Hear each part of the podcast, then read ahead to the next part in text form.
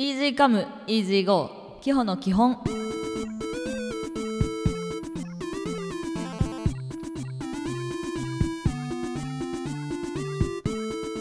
この番組は今までに一冊しか本を読み終えたことのない私キホが少しずつ本をよ読み進めていくリアル読書感想文発信ラジオです。NRS ラジオからお送りしているこの番組は YouTube そしてポッドキャストでお聞きいただけます。最後までぜひお楽しみください。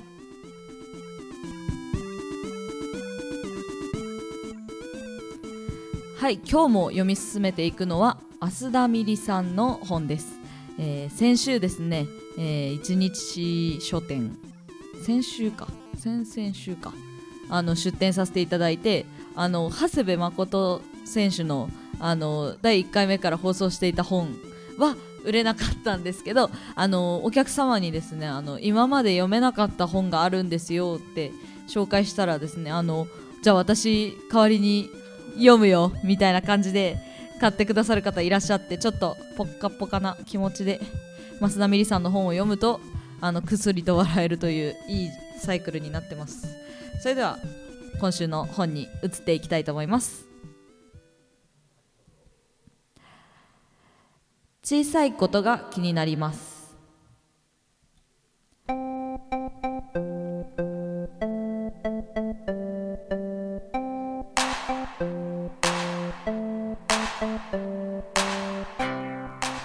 はい今日もですね読み進めていくこの小さいことが気になります。この本はですね、まあ、ちょっとあまり細かく皆様にお伝えしてなかったんですけれどもこの本は、えーミリさんが、えー日常の中で、まあ、これは別にライターさんだからとか本書く人だからとかじゃなくて普通に増田ミリとしてのミリさんが日常の中でちょっと気になっていることに関する、うん、別にせんくていっちゃけどちょっと確認したいなみたいな確認をする時のことがいくつも書かれてます。うん、先週お送りしたのは卵サンドそしてあの100円ショップの確認のお話ですね。えー今日もですね私いろいろペラペラとあのめくって読んでみたんですけどうわそれなって思った確認があったのでそちらを取り上げていこうと思います。えー今日の、まあ、確認といってもですね検証とかそういうことじゃなくてもう本当に日々の中にある出来事とかになんかそれに対して少しだけ踏み込んでみるみたいなことがこのミリさんの本でいう確認なので皆さんもゆるりとした気持ちでそしてあの「わあーね」とか「それな」とか言いながら聞いてほしいなと思います。え今日はそんな少し気になることの確認で一番デジャブを感じた私なりのこの章をご紹介します。え127ページ。無印良品の確認です。えこれはですねもう無印良品と言われてもう一番に思いついたのはあの私はあの 無印良品といえばもうこれだっていうのがあるんですけどそれは何かというとですねあの六角水性ペンです。えっと水性ペンのセットなんですけどあの無印良品はですねファミリーマートでしたっけ？のにもありますよね。で私あの学生時代はあの高校までの行き道にもうあの本当走って40秒ぐらいのところにファミマがあったので高校から。あの昼とかになくなった文房具を走って買いに行ったりあのしてたんですけどその中でもですねやっぱ一番お世話になったなみたいなのは六角水性ペンでフォルムが六角なんですよ。ただあのなんていうんですかねこれもう見せたいなあの細長い皆さんが想像してるペンのあのペン先は普通のペン先です。キャップ閉めたら六角鉛筆みたいな上から見たら形になってます。なので持ち味。持ち味っていうんですかね。あの持った感触が鉛筆に近くてそれ私は好きなペンですね。あの私文房具も好きなんですけど実は。だから六角ペンはとてもよく使ってました。でそんな無印良品の確認をミリさんはしたということで私は読んでみました。えっとミリさんですね。127ページからこう書いてるんですけど例えば待ち合わせの時間まであと15分。お茶するにはちと足りないしコンビニに滞在するにはちと長い 何してもちと足りてねえ。もしくはありすぎるという。そんな時間をあの持つことが多分たくさんあるんでしょうね。ポテトサラダとか卵サンドの時もそんな風に書いてましたね。持て余してる時間が多い方ということで。そんな15分にですねあの無印良品の、えー、これなんてレンガ色の看板が見えるとホッとするって書いてあります。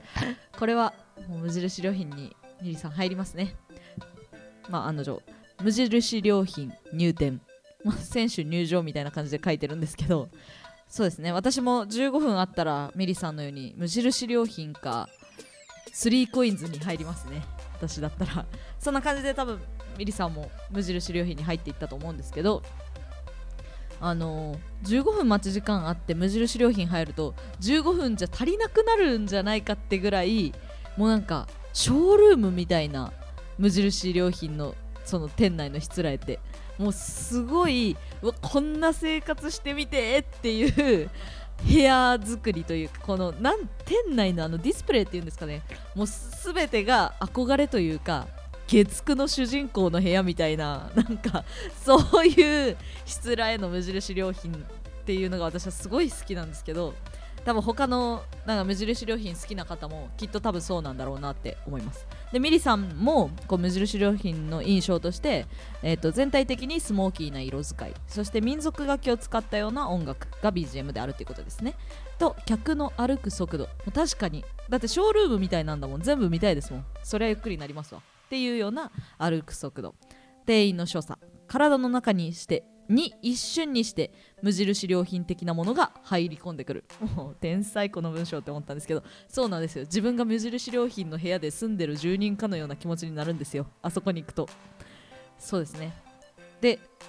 次に衝撃的事実、えー、ミリさんですねあのこれは120次の次のページ129ページにです、ね、書いてあるんですけど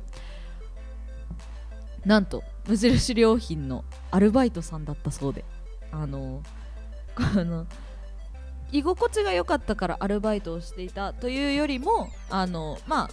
高校時代に遡ってあのその頃はまだ無印良品ができたばっかりでもういろんなものがあってワクワクドキドキが止まらなくてアルバイトを始めたそうなんですけどその時のあの、まあ、これよく聞くかな。あの必ず発声練習があったそうなんですよ。いらっしゃいませ。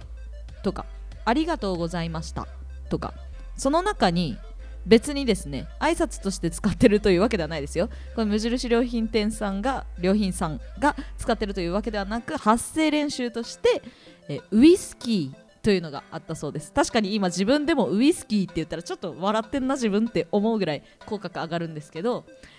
はいあの無印良品さんもですねあのその辺を発声練習として取り入れてらっしゃるそうです。確かにあの民族的でショールームのようなもうめっきらな世界で不愛想な店員さんいたらもうなんかちょっとお前って思っちゃいますもんね。なんか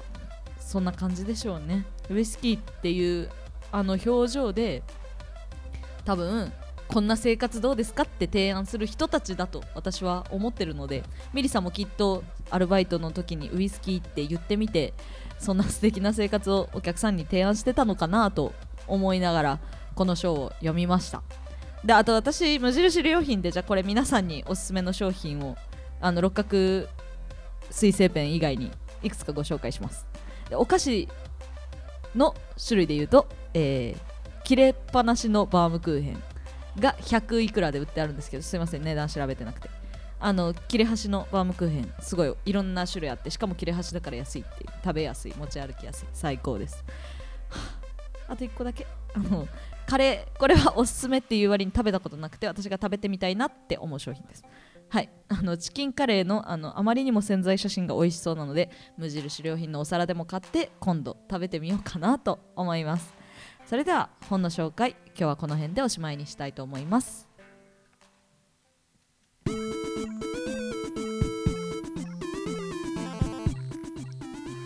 はい今日もお付き合いいただきありがとうございました。番組ではメールコメントそして、えー、インスタグラムの方そろそろ解説してみたいなと思うのでえプロデューサーさんとしっかりお話をしてこうどうするかを決めていきたいと思いますが一旦メールコメントを大募集していこうと思います。どしどしお待ちしております。お相手はきほでした。また来週。